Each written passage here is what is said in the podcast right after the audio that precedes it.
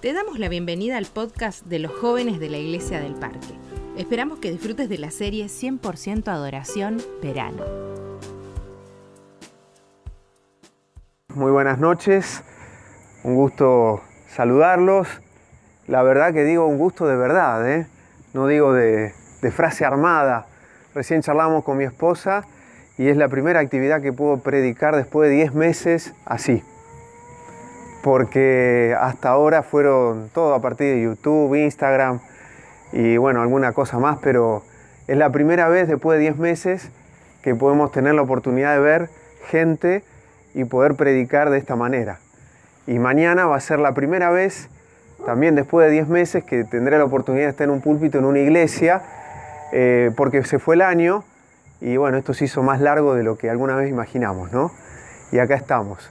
Así que bueno, una, una gratitud muy grande tenemos con, como familia del regalo que nos da el Señor de, poder estar con ustedes y compartir este momento juntos. Aparte del regalo de, bueno, encontrar, como decía el pastor, a, algunos chicos que compartimos experiencias lindas.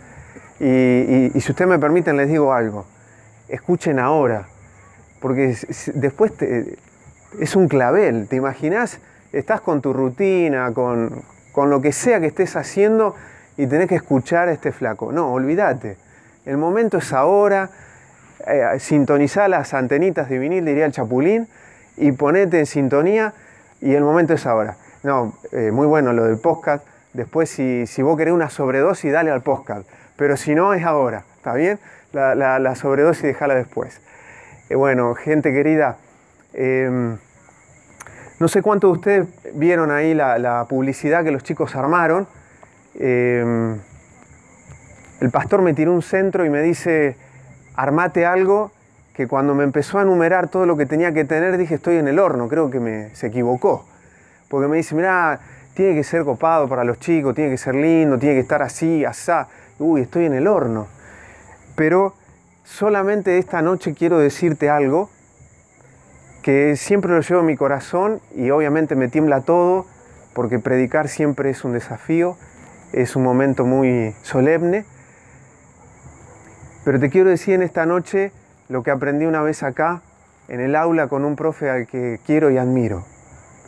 Soy un mendigo que le dice a otro mendigo en esta noche, ¿dónde hay pan? ¿Está bien? Simplemente eso. Hace unos años atrás el director de una escuela donde estaba me mira el listado del personal y vi mi apellido. Y entonces me mira y me dice, Di Mare, Di Mare, italiano. Y entonces me, me dice, yo sono italiano. Qué copado, le digo. Está muy bueno. Y entonces me dice, pero bueno, vos también y me entra a manejar y a meter fichas para que me dice, hacé la ciudadanía. Te estoy hablando de esto hace unos cuantos años atrás, ¿no? Eran los primeros pasos de nuestro ministerio, ahí en Buenos Aires. Y entonces me dice, hacé, los trámites y arrancá la ciudadanía, es eh, la puerta al mundo. Bueno, me entró a hablar, me, me pintó todo tan copado. Y bueno, voy a empezar. Y como justo el director, profesor de historia, entra a rastrear. Me dice, ¿vos dónde sos oriundo? ¿Dónde naciste? Bueno, le cuento. Entonces un día estaba en la escuela, me llama por teléfono y me dice, deja la capellanía y vení conmigo. Me sube al auto y me lleva a un suburbio ahí en Buenos Aires a conocer un abuelito de ochenta y algo de años. Y me dice, mira, te traje hasta acá porque quiero que sepas quién es él me dice, vos sos el profesor de Biblia de su nieto, Chan. Me dice, él es el abuelo funano de tal. Uh, qué copado. Le digo, un gusto, abuelo, ¿cómo le va? Y le digo, con su nieto está todo bien. Así que, todo bien, todo bien, me dice el abuelo. Y el abuelito, eh, la ternura, ¿no? De esa edad, me, empieza a mirar y, y empieza a lagrimear. Y entonces me entra a contar. Me dice, vos ni eras nacido, vos no existías todavía. Me dice, pero yo fui a tu pueblo, donde no había presencia adventista. Y ahí dice, colportaba, y encontré una familia con 10 hermanos, la familia de mi papá, de los cuales me dice, tus abuelos aceptaron el mensaje, y de los 10 hermanos de tu papá, incluido tu papá, me dice, eh, seis, las cinco mujeres más mi papá, aceptaron el Evangelio. Estoy hablando de esto hace mucho tiempo atrás, ¿no? Mi papi cumple este año 80 años. Y en la década del 60, finalizando la década del 60, los tres hermanos vinieron acá, cuando esto era el CAP todavía. Y bueno, ahí yo lo conocí, me hizo un poco de historia, me hizo revivir un poco cosas que yo no conocía. Y bueno, ustedes saben cómo empieza todo esto, ¿no? Uno tiene que ir al cementerio, buscar el, rastrear ¿no? al, al, familiar que llegó de Italia. Y les cuento todo esto porque cuando llego a la fecha de mi bisabuelo, voy al registro civil de mi pueblo a buscar la partida de defunción. Y entonces entro a leer en, mi pueblo, vos levantás una piedra y hay un limare, ¿no? Porque en aquella época, obviamente no había televisión, no había muchas cosas, y bueno, los, tanos se caracterizaban también por tener muchos hijos. Hasta hay un recorte eh, de diario de mi pueblo, de un historiador que hizo un libro sobre la, cultura de mi pueblo, que se llama Te acordás Dolores. Dolores está en la provincia de Buenos Aires, camino a Mar del Plata por la Ruta 2. Dicen los historiadores que es el primer pueblo patrio. Entonces se armó ahí una, una historia con la cultura de mi pueblo y aparece uno de mis familiares, como parte de la historia ya finales de 1800, comienzo del 1900. Y, y cuando leo la historia me da vergüenza, me da tristeza, porque la historia de mi tío abuelo vendría a ser, es la historia de un tal Anjulín, que en realidad era Angelo Di Mare, venido de Italia junto con su papá, como mi bisabuelo. Pero había quedado afectado por, los ruidos de la guerra, las bombas, los estruendos, y cuando hacían ruido con una olla o con lo que fuera, él eh, se aturdía corría por el pueblo y entonces lo bautizaron Anjulín, el hombre de la bolsa. Cuando yo era chiquitito y me mandaba mis macanas, me asustaban que iba a venir el hombre de la bolsa.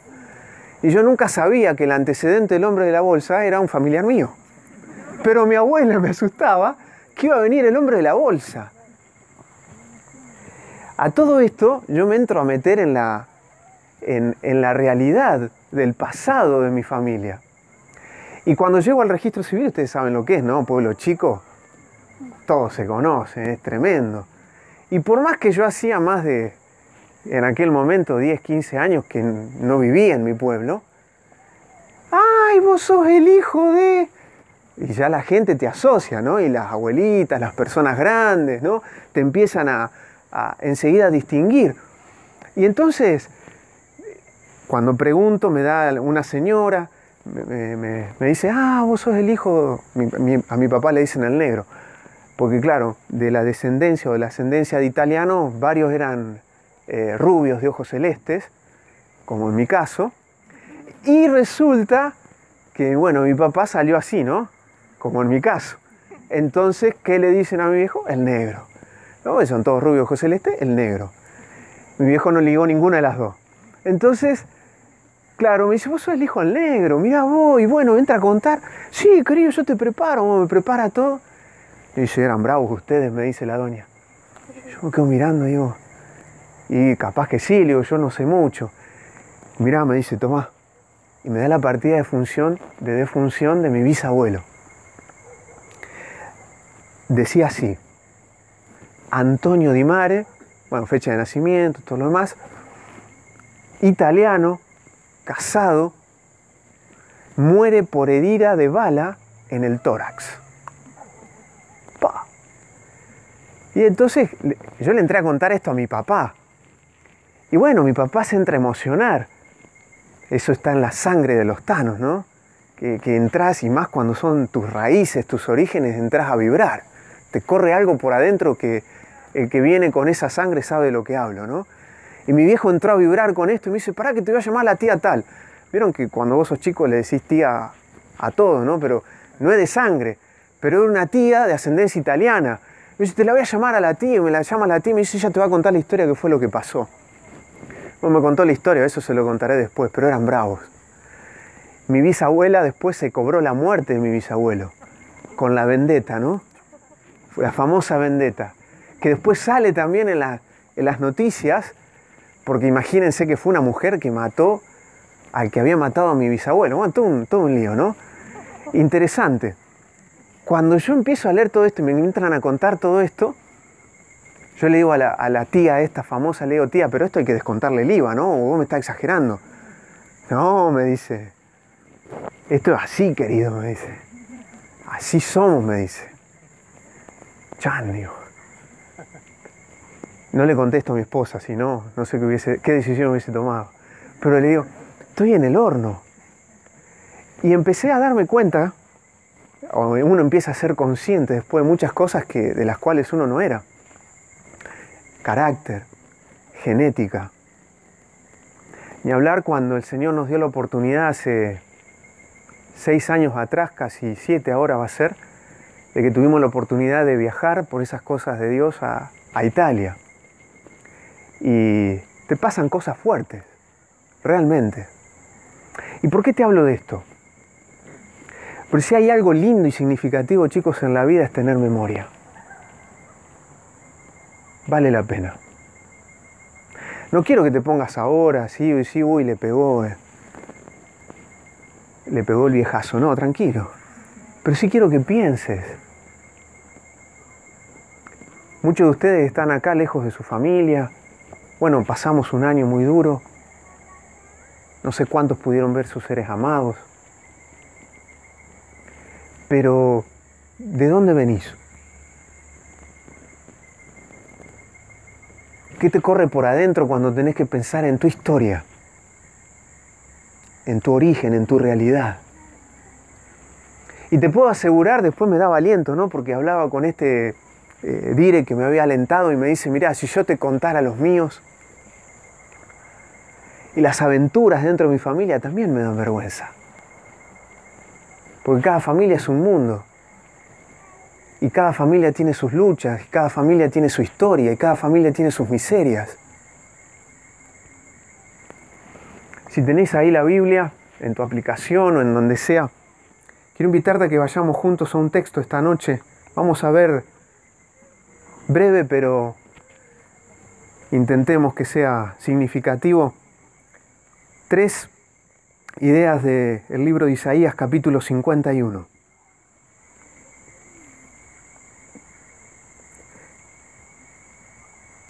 Isaías capítulo 51, arrancamos ahí con el verso 1.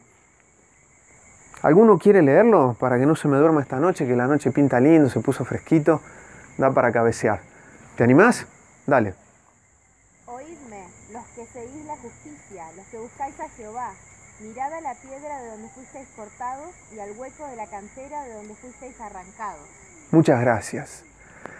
Interesante este mensaje, ¿no? Tiene su contexto, por supuesto, pero eh, más allá de eso quiero, quiero reflexionar con vos en esta expresión que aparece acá, ¿no?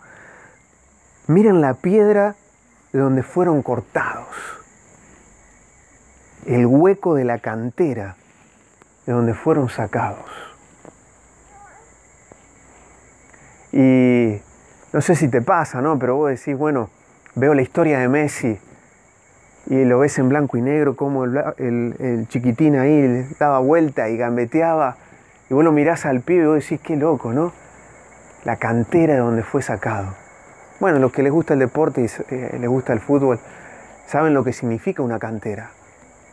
Es el origen, es la base y cuando el argentino se acuerda de esa propaganda de IPF, no tiene que hablar de fútbol, dice, tengo que ir al potrero.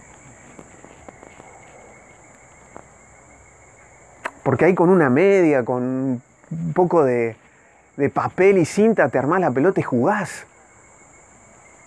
Y cuando vos y yo tenemos que ir a nuestra historia, ¿qué hay?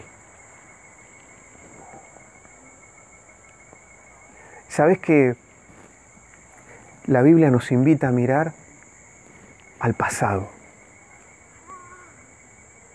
Y yo sé que muchas veces también nosotros los pastores predicamos y decimos, el pasado ya está, ya fue, no mires al pasado.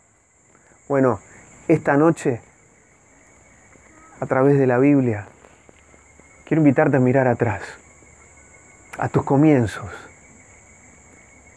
a tu origen. Y por un lado es interesante porque el profeta llama a su pueblo y le dice, mira, en este momento crítico, donde no hay identidad, donde se perdió el rumbo, quiero invitarte para que vos sepas quién sos. Quiero invitarte para que vos sepas hacia dónde vas. Porque si vos sabés dónde arrancaste, porque si vos sabés dónde empezaste, sabés para dónde ir. Tenés un rumbo.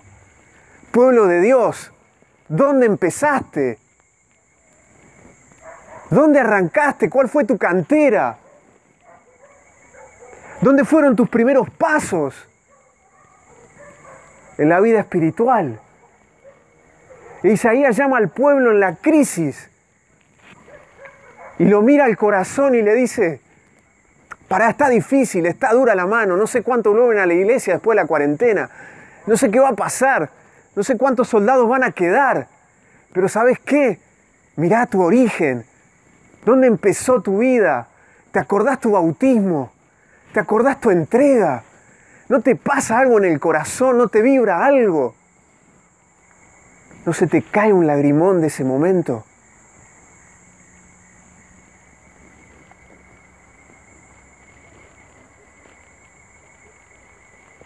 Y después de, mirar este ejercicio, Isaías da un paso más como profeta y como siervo de Dios y, y le dice al pueblo, mirá, no solo mirás allá, vamos un pasito más.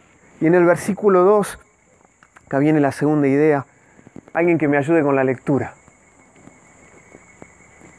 Mirad a Abraham vuestro padre y a Sara, que os dio a luz, porque cuando no era más que uno solo, lo llamé, lo bendije y lo multipliqué. Muchas gracias. Tremendo. Ahora, no, no solamente le dice, mirad dónde empezó todo con vos y tu fe, ese encuentro con Dios, caíste, lloraste, ese día de tu bautismo, tus miedos, tus preguntas, te temblaba todo. Decía, ¿y seguiré? ¿Y, y, y, cómo seguiré después? ¿Me mantendré en la fe? ¿No me mantendré? ¿Caeré? ¿No caeré? Tantas cosas. Esas luchas que, que, que, que mantuviste en secreto y que nadie sabe, solo tu corazón y Dios. Y ahora, ahora Isaías llama al pueblo y le dice, bueno, mirá, Mira, mira tus líderes, mira tu gente que marcó el camino, que dio todo. Bueno, algunos va a decir, bueno, miremos a los pioneros. Sí, claro, por supuesto. Pero quiero invitarte también a mirar a ese papá, a esa mamá espiritual. Puede ser un profe, puede ser el que te dio los estudios bíblicos, no sé. Pero mirar a esa persona que marcó tu vida espiritual, tu historia de fe, tu experiencia de salvación, que te marcó, que vos decís, una inspiración para mi fe. ¿Y podés hacer ese ejercicio ahora? No te voy a pedir que levante la mano y que cuentes, no, tranquilo, pero a ver, busca en tus archivos. ¿Encontrás a esa persona? Ese que te marcó y que hoy no sé si está vivo o si está viva esa persona. Dios permita que sí. Pero si no fuera así, te queda el recuerdo, te queda el recuerdo y el legado de esa fe. Tremenda fe, impresionante fe. Todos tenemos en nuestra historia personal de la salvación esos instrumentos humanos que Dios usó para nuestro bien. Si todavía vive cuando terminemos el culto y tenés la forma de contactarlo, contacta a esa persona. Porque Isaías llama al corazón de su pueblo. Y en medio de la crisis, chicos, compañeros, amigos queridos, en medio de esa lucha espiritual le dice al pueblo, mira Abraham, al padre de la fe, mira ese ejemplo, tuvo sus caídas, mintió, le pifió, sí, pero mira que se puede escribir una historia de salvación.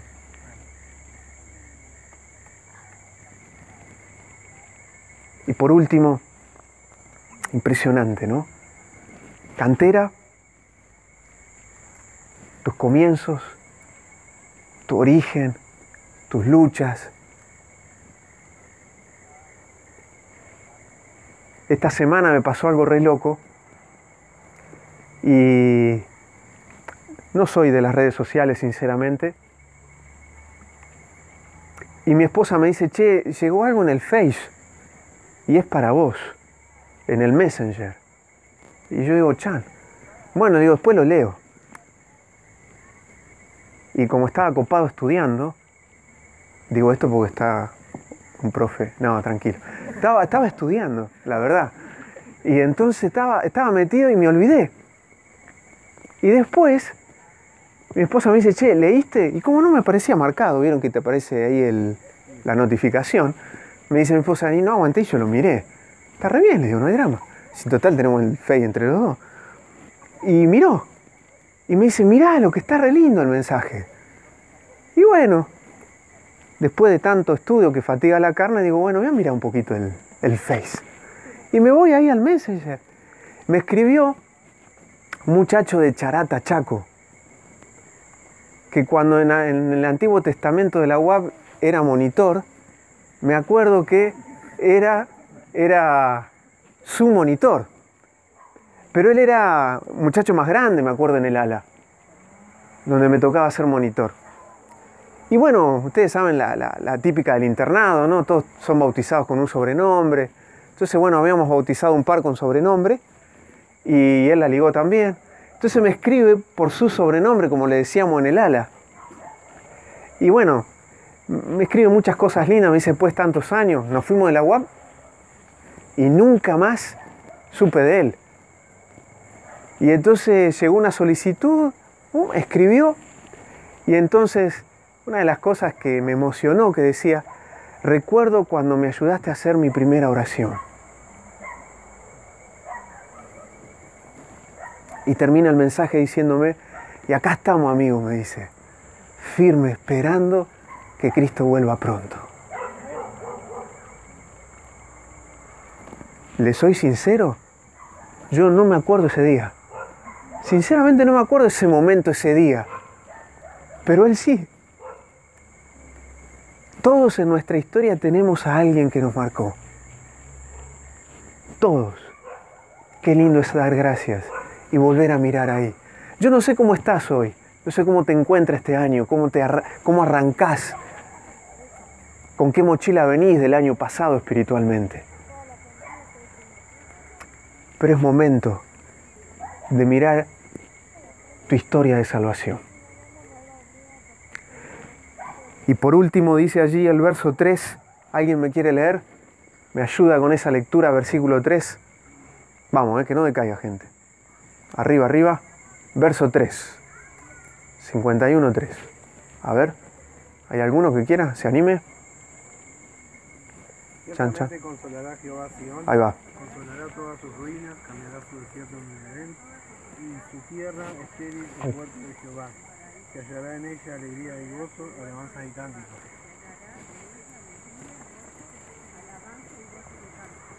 Ahí va, muy bien. Teníamos el eco, tenías un eco. Bien ahí. Muchas gracias, no sé quién fue que leyó, me levanta la mano. Era una voz de dama. ¿Quién era? Ah, bien. Bueno, no sé, muchas gracias. Espectacular, bien ahí. Ahora, esto es porque se tenía que leer dos veces, ¿vieron? Nada, tranquilo. Dice el texto, miren, chicos, es precioso, dice, el Señor consolará a Sión. Y ahora miren qué interesante, hará de su desierto un paraíso.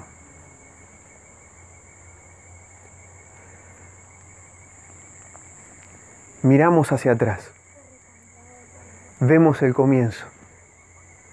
Qué lindo, ¿no? Y ahora viene quizás la pregunta de, Juan en el Apocalipsis, ¿qué pasó con tu primer amor?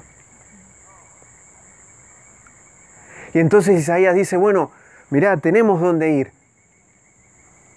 Mirá tu historia, mirá tu historia de fe, mirá aquellos pilares que le dieron sentido también y significado, inspiración a tu vida espiritual. Míralos. Y ahora, mírate a vos mismo. Y escribí tu mejor historia. ¿Hay desierto? Será transformado por Dios. No sé qué paisaje hay en tu vida espiritual. Pero la invitación de esta noche es a creer en esta historia de salvación. El desafío de Dios en estos versículos es que vos y yo miremos no solo el pasado, no solo el origen, no solo el comienzo, la cantera, no solo los referentes, miremos a Dios, porque es tu historia de salvación junto con Él. Y ahí el Señor te dice, mira, tranquilo, tranquila.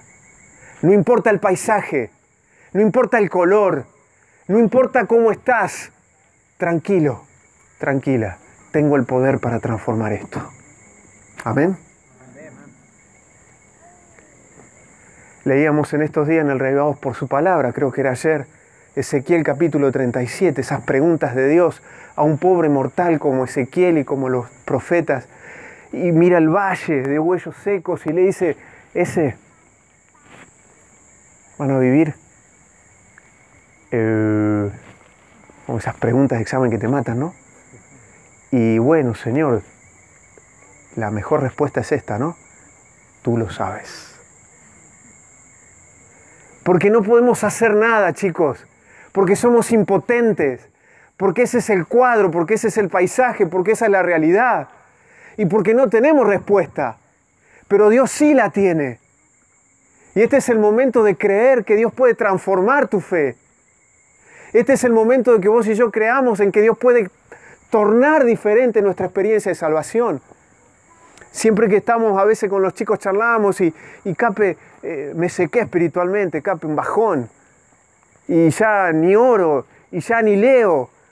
Y estamos en una generación que se nos está yendo. ¿Y tu generación cuál será? Le decía a los pibes de Caleta, Dios nos regaló ocho años en colegios con internado donde la proporción era el 92, 95, creo que Valcarce en algún momento el 97% de pibes adventistas. Y llegaron a un colegio 850 chicos donde la proporción es a la inversa, donde el 93% nada.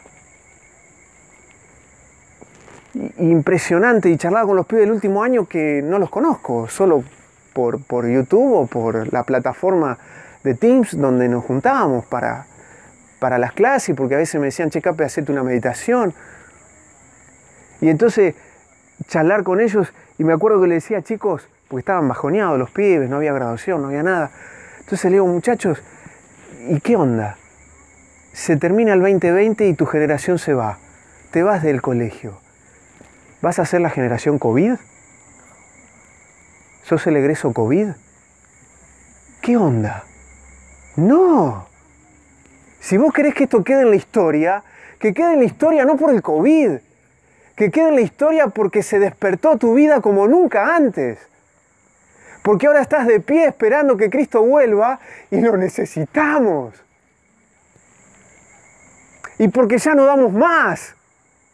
Y queremos que se termine. Pero para siempre.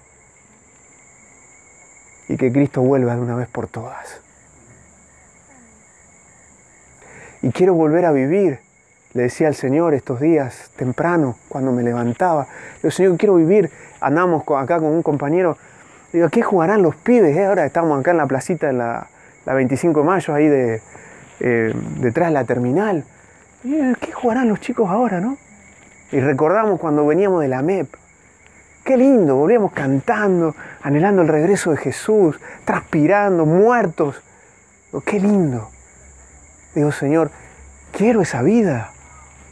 Quiero volver a vivir. Veo acá a dos de mis compañeros. Y dije, no lo puedo creer, un regalo de Dios. Enormes. Y me hicieron acordar, ¿no? Enormes no porque son altos, pero enormes porque me dice uno de ellos, Cape, el espíritu está intacto.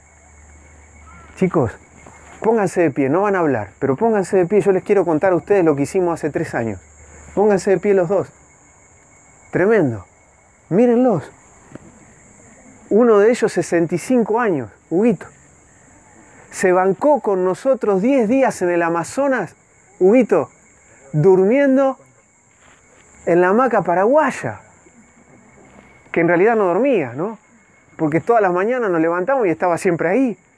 ¿Y qué pasó? No, no dormí nada, pobre decía, ¿no? Tremendo. Gracias, chicos. Tremendo. Y esa frase me encantó, ¿no? El espíritu está intacto. Digo, Señor, quiero volver. Sí, sí, quiero eso. Eso que me sacuda la fe. Y que vos digas, Señor, yo no puedo, pero acá estoy. Vos sí. Y quiero vibrar. Y quiero ver a Dios ahí. Y quiero, quiero nuevamente, Señor, saber que estás, que sos real. Y que no es tinta y papel. Que son palabras de vida. Y que cada mañana tienen la posta. La posta. Para tu necesidad y la mía. Dale. Miramos al comienzo. Miramos los referentes. Miramos al que está detrás de todo. Al Dios que todo lo puede. Dale. Te invito a orar de la siguiente manera. 30 segundos, 40 segundos, te animás a orar ahí, lo que salga en tus pensamientos a Dios. Animate a decirle Dios, transforma mi vida. Este año quiero, Señor, la fe que nunca tuve. Señor, este año quiero, no sé, vivir algo diferente. Y quiero que empiece hoy. Te necesito. ¿Te animás? Y después cierro con una oración en voz alta, ¿vale? Vamos a orar.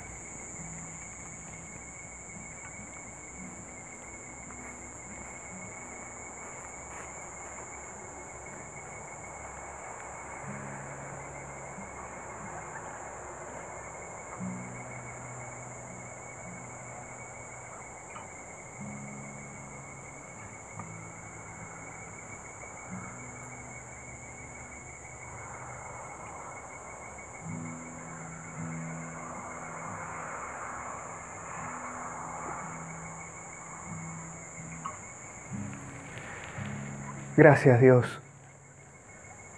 Gracias por el silencio de esta hermosa noche.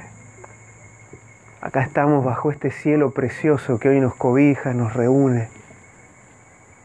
Qué lindo, Padre, es, es este momento. Pero no por, porque es lindo estar entre nosotros, es valioso sin duda.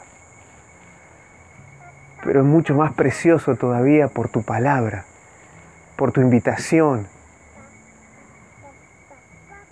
Querido Padre, te hemos abierto el corazón en nuestros pensamientos y no queremos que se demore, que tu espíritu llegue a nuestra mente, a nuestra voluntad. Nos des hambre de tu palabra, nos des sed de ti, de ese Dios vivo, real, y que no importa nuestro pasado y nuestra historia, quiere transformar todo paisaje de nuestra vida en el mejor paisaje.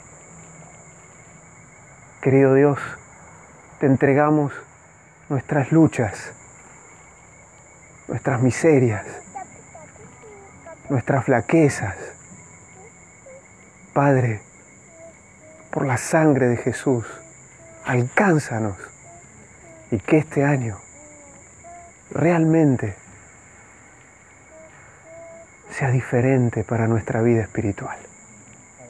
Lo pedimos de corazón, en el nombre que está sobre todo nombre, que es el nombre de Jesús. Amén. Amén. Acabas de escuchar parte del culto del 100% adoración de los jóvenes de la Iglesia del Parque en Libertador San Martín. Hay muchos más, no te los pierdas.